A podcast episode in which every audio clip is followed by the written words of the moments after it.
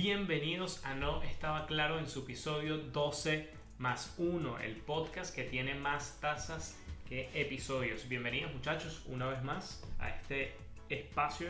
Bueno, al final este espacio es de, bueno, como yo siempre digo, de aprender, de reírse, de muchas cosas. De verdad, muchísimas gracias por estar ahí. Si me estás viendo a través de YouTube, eh, bueno, por favor suscribirte, para mí es muy importante, dejar comentarios, darle me gusta.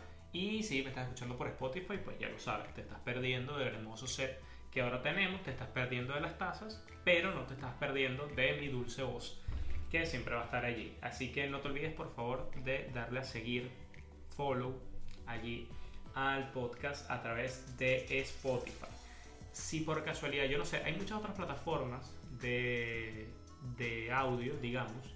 Está Google Podcast, está Apple Podcast, hay muchísimas otras eh, bueno, yo, no sé quién usa esa vaina. No sé, o sea, si tú me estás viendo por YouTube o me estás escuchando por Spotify y dices, coño, no, Luis, necesito que subas este episodio a, no sé, cualquier vaina de estas podcasts porque me gusta más, bueno, házmelo saber y yo voy y lo hago. Pero la verdad es que yo creo que la más poderosa siempre es YouTube. YouTube como para que me vean y Spotify para que me escuchen. ¿qué, más quieren? ¿Qué más quieren? Bueno, señores, eh, sin más preámbulo, eh, coño, el episodio anterior estuvo buenazo Creo que no leí mucha promoción por allí, porque la verdad es que coño, estaba en mil vainas, pero se los recomiendo. Si no lo has visto, de verdad te lo recomiendo, está bastante bueno. Hablamos acerca de. Eh, hablamos acerca de Sean Quinn, que es un carajo multimillonario, o es el más millonario de toda Irlanda y cómo perdió todos esos reales, porque bueno, el tipo se lanzó una apuesta coño, muy arriesgada. Y bueno, hablamos de lo que fue la crisis del 2008 aquí en Irlanda y cómo afectó. Eh, de hecho, bueno, fue como una ola ¿no? de lo que vino desde Estados Unidos en el 2008. Fue un desastre, así que eh, véanlo porque la verdad es que está bastante bueno. Y hoy nos toca, eh, no es reciclaje de, tema, pero es un tema que yo me puse a revisar como que los más populares que hemos hecho hasta ahora. Y eh, yo toqué uno acerca de, bueno, el nombre era Inmigración sin papeles no dura, ¿no? Y muchos de ustedes le, me dijeron que les gustó que fue un buen, un buen episodio. Y la verdad es que, bueno, como es un tema bastante amplio, la verdad es que, pues, da como para sacar como varios, eh, varios episodios acerca de eso. En aquella oportunidad, bueno, hablamos aquel de eh, los beneficios que está dando Colombia para los venezolanos, los inmigrantes. Eh, pero bueno, ahora nos toca hablar no tanto de los inmigrantes, sino de los refugiados, que es un tema que es bastante controversial y eh, ustedes no me van a creer cómo, cómo rayos llegué a, a, este tema, pero ya se los voy a, a, explicar. Resulta que, bueno, yo bueno, me meto en la, lo que se denomina la superautopista de la información. Eh, leo noticias, leo vainas y se me van ocurriendo como que los temas para, para el podcast. Eh, en una de estas di con un artículo muy loco que decía de las carreteras más largas del mundo, ¿no? Y dije, coño, no está como un episodio entero, pero está interesante y me metí a leer la vaina, aquí, por aquí lo tengo. Y resulta que me sorprendí mucho porque la carretera más larga del mundo resulta que es la carretera panamericana. Entendía la carretera panamericana, esta, este, digamos, eh, conjunto, unión de eh, autopistas, carreteras y todas estas cosas, eh, sistemas viales que van desde Alaska, desde el norte del norte del continente americano, hasta, hasta Argentina que va hasta, hasta Argentina. Entonces, eh, bueno, creo, si no me equivoco, voy a tirar muchos datos aquí imprecisos de fecha. Yo igual, como siempre, les dejo sus documentos, les dejo sus artículos todo porque ustedes lean. Eh, así que bueno, siempre les digo lo mismo, siempre hago el disclaimer. Em, esto se organizó alrededor de los años 30, más o menos. Eh, bueno, fue una idea de, de la Unión de Estados Americanos dijeron, coño, vamos a tratar de unir todo para que puedes agarrar un, autobús desde, no, autobús no, pero que pueda circular completo de norte a sur por todo el continente eh, americano. Y resulta que, bueno, una belleza se empezó a hacer. Y resulta que hay un solo punto, un solo punto, esto es una carretera de 25.800 kilómetros. Para que tengan una idea de la segunda, o sea, la que le sigue, es la Asian Highway, la, A, la AH1. Está medio raro ese nombre, está medio gripe porcina. Em, que es una red de autopistas asiáticas, pero todavía está como en construcción. Entonces es como, está ahí más o menos, pero en teoría, en, cuando esté terminado, va a ser unos 20.500 eh, kilómetros. Pero bueno, volviendo a los 25.800 de, de esta carretera panamericana, eh, que bueno, en honor a esa, a esa carretera, pues también se nombró la carretera panamericana, la que une eh, Los Teques, San Antonio de los Altos y Caracas. Eh, bueno, conocía esa autopista, esa carretera panamericana, bueno, tantos moteles, tantas vainas. La gente no conoce, o sea, la gente no te le dices, no, bueno, claramente cuando son de San Antonio, no, ¿dónde eres tú no de San Antonio? ¿Qué coño? Yo ido para allá y tú, ¿qué? Coño, está bien, está bien, ¿sabes? Ríes en silencio. Ríes en silencio. Porque yo no sé por qué, realmente. Bueno, yo creo que es una vaina estratégica, porque claro, queda como las afueras, entonces claro, los carajos se llevan que si a la secretaria, puede salir el trabajo, está que si en Sabana Grande, y te la llevas para ir, o sea, ¿quién coño madre te, te va a ir a ver para allá? Aunque con, yo creo que con lo confluye que era, más bien era un punto un poco, o sea, si estabas ahí en infidelidad y estabas en un peo, la verdad es que te podías conseguir al vecino y ¿qué ha pasado, marica? con tu esposa y qué coño, ¿no? Mm, ¿Cómo te explico? Este, bueno, volviendo a la carretera panamericana, eh, son 25.800 kilómetros en total y resulta que nada más están interrumpidas por un solo pedacito que aparte es muy loco porque, sabes que está en Norteamérica, que entonces es como más grande, entonces pues Centroamérica es como un hilito y después se vuelve a ser un poco más ancho en la parte de Sudamérica. Justamente en esa unión, en la separación entre Centroamérica y Sudamérica, está una zona llamada el tapón del Darién. Es posible que me equivoque con este nombre porque siempre en vez de decir Darién digo Dairén, no es Dairén, es Darién. ¿no? Así que mucho cuidado ahí porque me la paso equivocando. ¿no? Y resulta que esto es una zona selvática que separa, eh, es la frontera entre Panamá y Colombia. Y separa también Centroamérica de Sudamérica.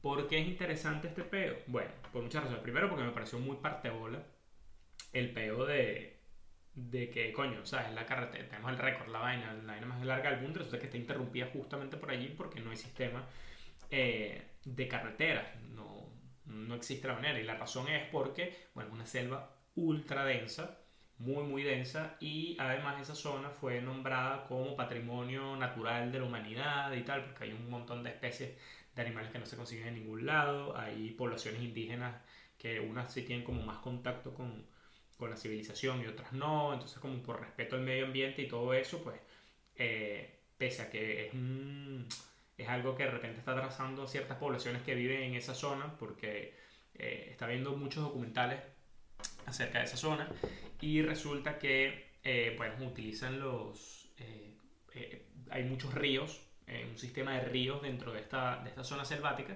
y ellos utilizan esos ríos para bueno llevar quizás la, todo lo que siembran no papas todo ese tipo de cosas las transportan por estos ríos y cuando están en época de sequía literalmente se quedan o sea se quedan sin poder vender absolutamente nada entonces para ellos es muy jodido y ellos dicen coño necesitamos esta autopista ¿qué pasa? es aquí donde eh, empezamos eh, a desarrollar el, el, tema del episodio porque resulta que esta zona es una zona crítica, crítica de paso de refugiados de todas partes del mundo, no solamente de Latinoamérica, no solamente del continente americano, digamos, sino de todas partes del mundo. Estamos incluyendo África y estamos incluyendo Asia, gente que atraviesa completamente hacia el otro lado del mundo para llegar justo a este punto, atravesar la selva para poder llegar a los Estados Unidos.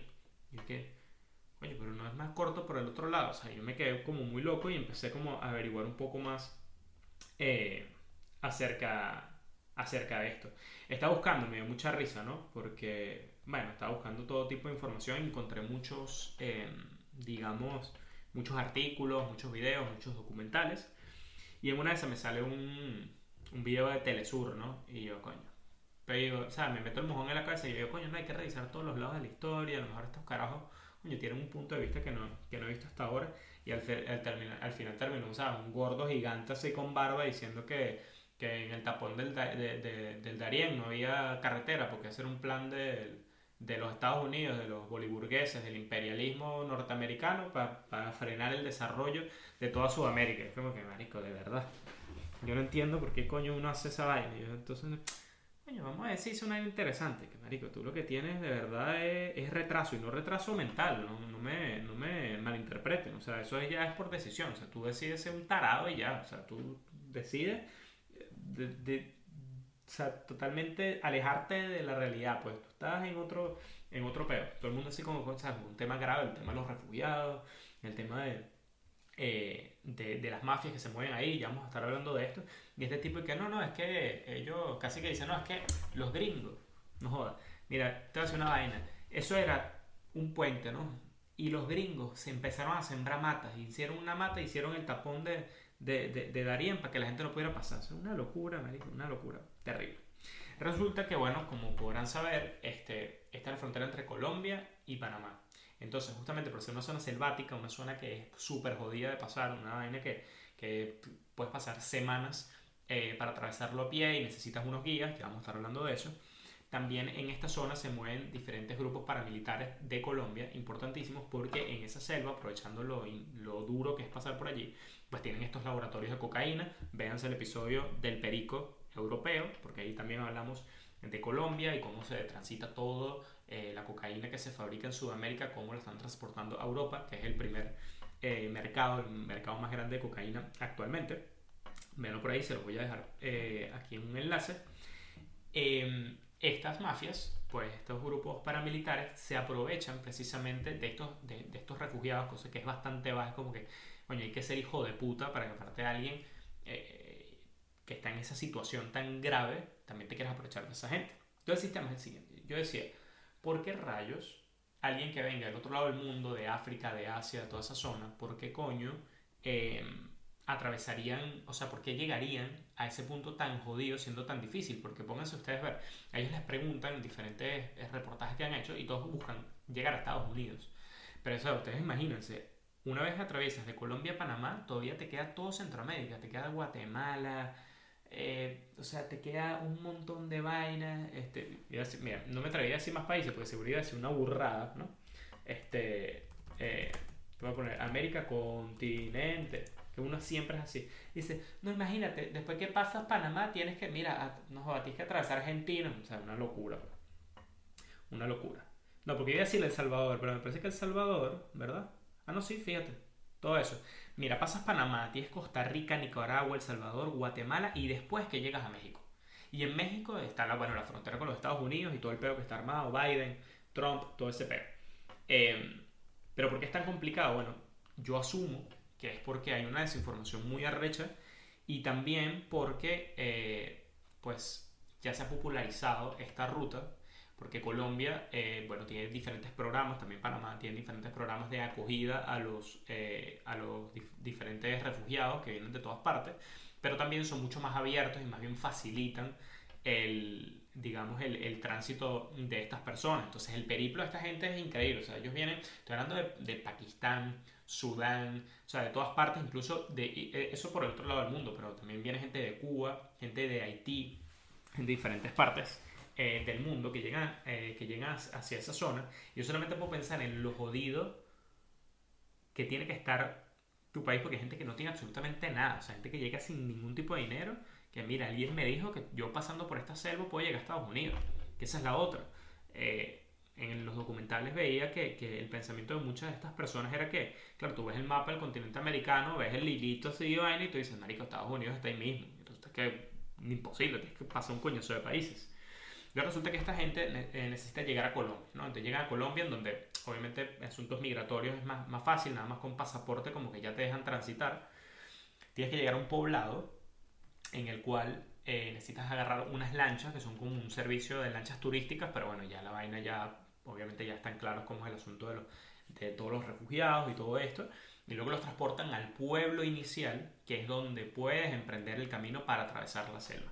Allí te encuentras con los que se llaman los coyotes. Los coyotes son estas personas que te ayudan, te guían a eh, atravesar esta selva porque de otra manera pues te vas a morir porque te estamos hablando que no, o sea, no, no hay una vía que esté totalmente, ya, bueno, de tanto pasar, pues ya hay algunos caminos, algunas cosas, pero si no te puedes perder, hay sistemas de ríos, obviamente hay jaguares, pumas, o sea, cualquier cantidad de, de, de que te puedan matar, además de, de, los mismos paramilitares. O sea, es bastante complicado. De estos paramilitares lo que hacen es que le cobran una vacuna, le cobran como una, un impuesto, digamos, eh, que aproximadamente de cada 10 dólares, ellos le cobran 6. O sea que los, estas coyotes, entre comillas, nada más se quedan con el 40% de lo que pueden hacer. Pero incluso muchas personas eh, llegan en situación, bueno, prácticamente sin nada, con la ropa que tienen puesta. Entonces necesitan negociar eh, con estas personas. Obviamente todo esto se presta para tráfico de personas, Eh, muchas personas viajan con niños, hay muchísimas personas que han desaparecido, nadie los reclama.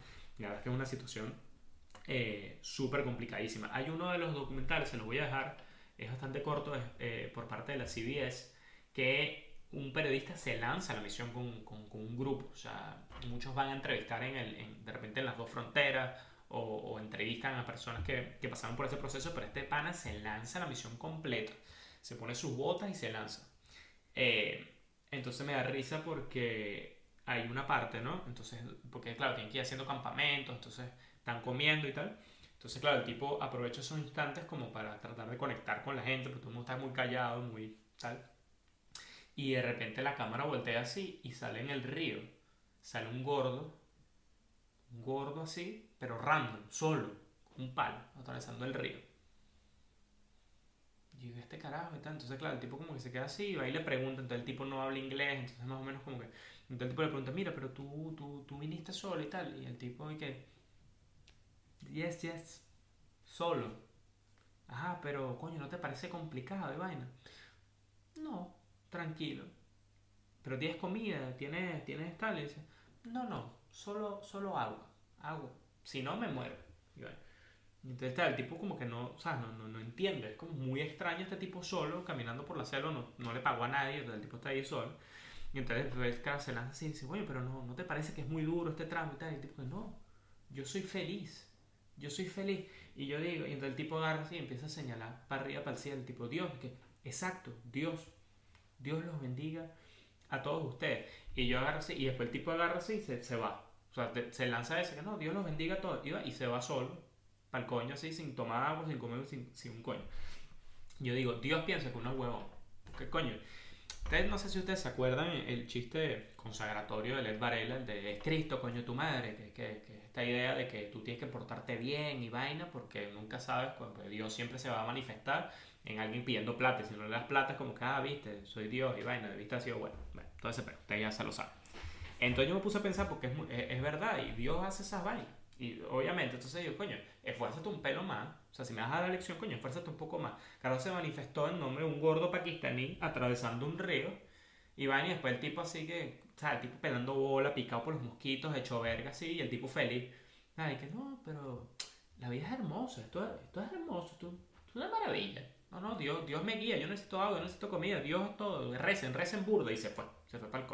Y yo, coño, a mí me pasó igualito, también tuve una de estas experiencias, yo, estoy loco a eh, porque yo digo, yo tengo como mi, mi, forma de creer en Dios y vaina, pero es como mi, mi sistema, ¿no? Y para mí yo también me, Dios se me apareció en estos días. Yo estaba atravesando, venía de, de, de, trotar, venía de correr y vaina. Y entonces estoy atravesando el, el, el semáforo de peatones, ¿no? Y hay una, una viejita en silla de ruedas, la vaina más hermosa, una viejita, no joda, del carajo, que se ve que hace unas galletas que te cagas. Y la, la viejita va así en la vaina y tal. Entonces, claro, eh, luz verde para nosotros, yo camino y como que el instinto me dice, coño, camina al lado de la, vieja porque, coño, cuidado. Y veo que la vieja se queda pegada. Se queda pegada y no puede porque, coño, por más que sea la calle es un pelo, sea, como un pelo elevada y vaina. Este, y yo digo, coño, señor y tal. Y entonces, entonces digo, vuelta y la señora está así. Me ve que y yo le digo, señora, ¿quiere que le ayude? Ay, sí, hijo, por favor, es que esto, esto está muy inclinado y no puedo. Bueno, y no tengo ningún problema, coño, atravesé, la gente aplaudió y va. Atravesó la señora así y yo le digo, coño, Dios, ¿tú crees que uno es huevón? O sea, el o sea, la vaina, o sea, la vaina más clásica, una viejita, para que ayude, pero son pruebas que te pone eh, eh, eh, el carajo. Y yo le digo, marico, o sea, coño, por lo menos ponme una vaina más, una viejita así, la hecha perfecta así, ¿qué hace esa señora en silla de ruedas? Eh, pulcra y vaina sola en la calle una, con una silla de ruedas que aparte no, no, no, le puede dar ni, ni, a ella sola. yo siempre digo esa vaina. Ahí me puso a prueba, pero ahí lo hice. Y me gané mi ticket porque, coño, atravesé a la señora. Señora más cuchi del mundo. Me fui para el culo, señores. Me fui para el culo, pero bueno, básicamente estaba hablando de este, de este señor. Entonces, bueno, está toda esta em, polémica, digamos, alrededor de, de toda esta zona.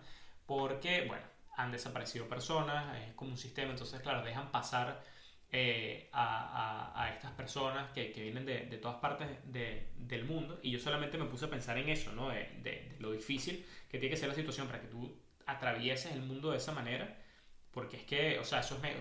A todos le preguntaban, ¿qué coño? Pero no era mejor buscar soluciones, es que no hay solución. O sea, en sus países de donde vienen, la guerra y muchas otras razones, pues los han desplazado. Incluso para gente que está del lado de África y Asia, que uno pensaría que coño, Europa les queda más cerca, incluso ven más oportunidades de cruzar hacia el continente americano. Y la verdad es que ha sido una locura. Entonces, bueno, para cerrar les quiero dejar unos datos. Eh, muchos son de, bueno, de diferentes organizaciones. Hay más de 22 millones de refugiados a nivel mundial y eso me parece una locura, la verdad. Eh, o sea, pónganse a pensar 22 millones eh, de personas. Y lo curioso, un dato curioso acerca de esto es que el 84% de estos 22 millones son acogidos por países de bajo y mediano ingreso.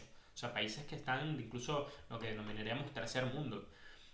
Cosa que es muy o sea, la verdad es que es, bastante irónico pensando en que obviamente los países potencias son los que deberían como que tratar de incentivar todo esto. El debate de, los inmigrantes y, también de, los refugiados, la verdad es que siempre ha sido súper complicado porque, porque, bueno, obviamente eh, plantea una serie de problemáticas para el país que, lo está recibiendo, pero más, más por el asunto de gestión, ¿no? Porque básicamente si una un solo país se, se ocupa por sí solo, es muy complicado que pueda solventar toda la situación, ¿no? Siempre, lo, de hecho, lo que se ha propuesto desde las Naciones Unidas es tratar de dividir la vaina, por lo menos en la Unión Europea se intentó hacer como un sistema de cuotas, de tratar de dividírselo, y hubo gente que, que no, no, a mí no me estés tirando gente de esta, no, no, no seas marico, que me hagan ensuciar aquí la vaina, tal, así de coño de madre, así de frío, así de, de hijos de puto.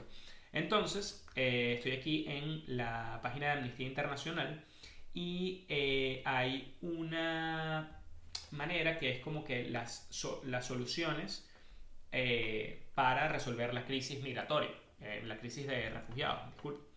Entonces vamos a dejarlo para, bueno, para cerrar más, más o menos. Yo les quiero dejar todo esto, el asunto del, tapón de, de, Darien. Es increíble, la verdad es que eh, me quedo corto describiendo todo esto. Hay unos documentales, les voy a dejar un documental que está espectacular acerca de esto, porque la verdad es que es una situación bastante, bastante complicada para que ustedes lo vean. Entonces, bueno, vamos a ver. Eh, ocho maneras de solventar eh, la, crisis.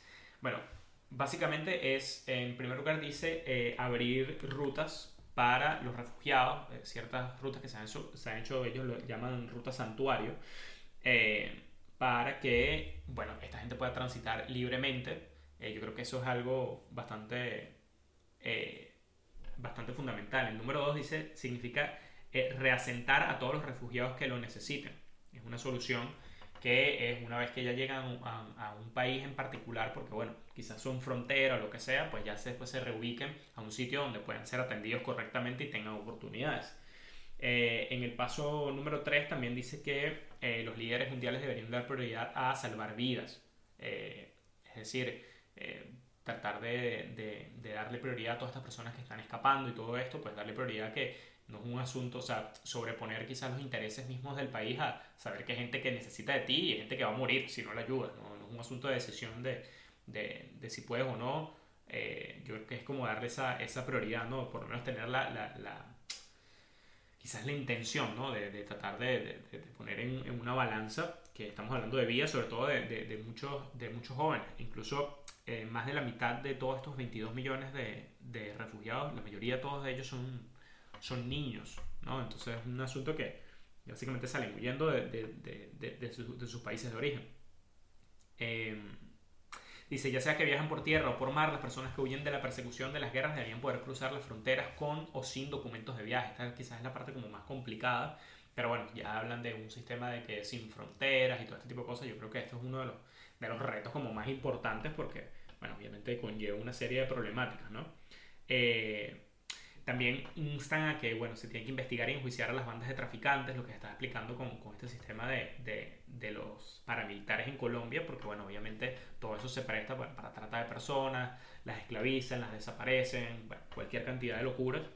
Eh, bueno, como que instan a que eso se tiene que, que, que, investigar y tienen que ir tras de ello porque, eh, coño, no te puedes hacer la vista gorda ante ese tipo de cosas, ¿sabes?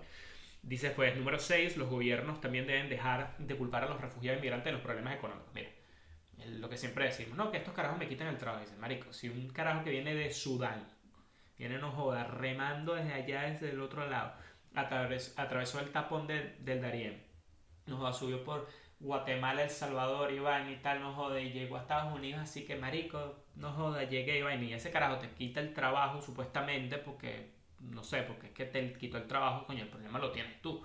Es decir, yo creo que hay oportunidades para, para todas las personas, y la verdad es que es, estúpido pensar que en proporción eh, acoger un número cierto de refugiados implique que se va a desestabilizar la economía y, y, que se van a perder las oportunidades laborales. La verdad es que es bastante idiota pensar de esa manera. Yo creo que ha quedado demostrado que más bien, incluso bueno, lo hablábamos en, en, el episodio anterior de, inmigración sin papeles no, no funciona, eh, no dura, es que precisamente más bien el papel de los inmigrantes más bien eh, promueve y más, bien hace crecer eh, las economías de los países, por supuesto, si están aplicados de, de manera correcta.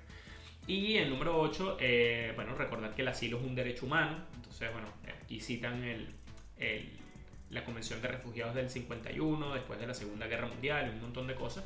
Entonces, bueno, básicamente las soluciones pasan por darle oportunidades y darle permiso de trabajo a todas estas personas, eh, precisamente para que no sean una carga para el Estado, sino que por el contrario, pues generen trabajo y ellas mismas se puedan sustentar. Creo que podemos dejar el episodio hasta aquí. La verdad es que ha estado súper bueno. Lo he disfrutado muchísimo. Eh, este va como en complemento del primer episodio que había sacado de eh, Inmigración sin papeles no dura. Eh, espero que lo hayan disfrutado. Eh, les voy a dejar los, los, documentales aquí abajo, están increíbles. La verdad es que de verdad échenle un ojo porque aparte es una problemática a la que yo no había escuchado y coño, la verdad es que es bastante, bastante sorprendente. Así que bueno, si llegaste hasta este punto, muchísimas gracias. Si estás en YouTube, comentarios, me gusta y por supuesto suscribirte. Para mí es importantísimo. Si me estás escuchando por Spotify, te estoy hablando a ti, ¿oíste? Directo, te estoy hablando a ti. Dale follow al programa allí también. Y el próximo miércoles vamos a tener un nuevo episodio de No Estaba Claro.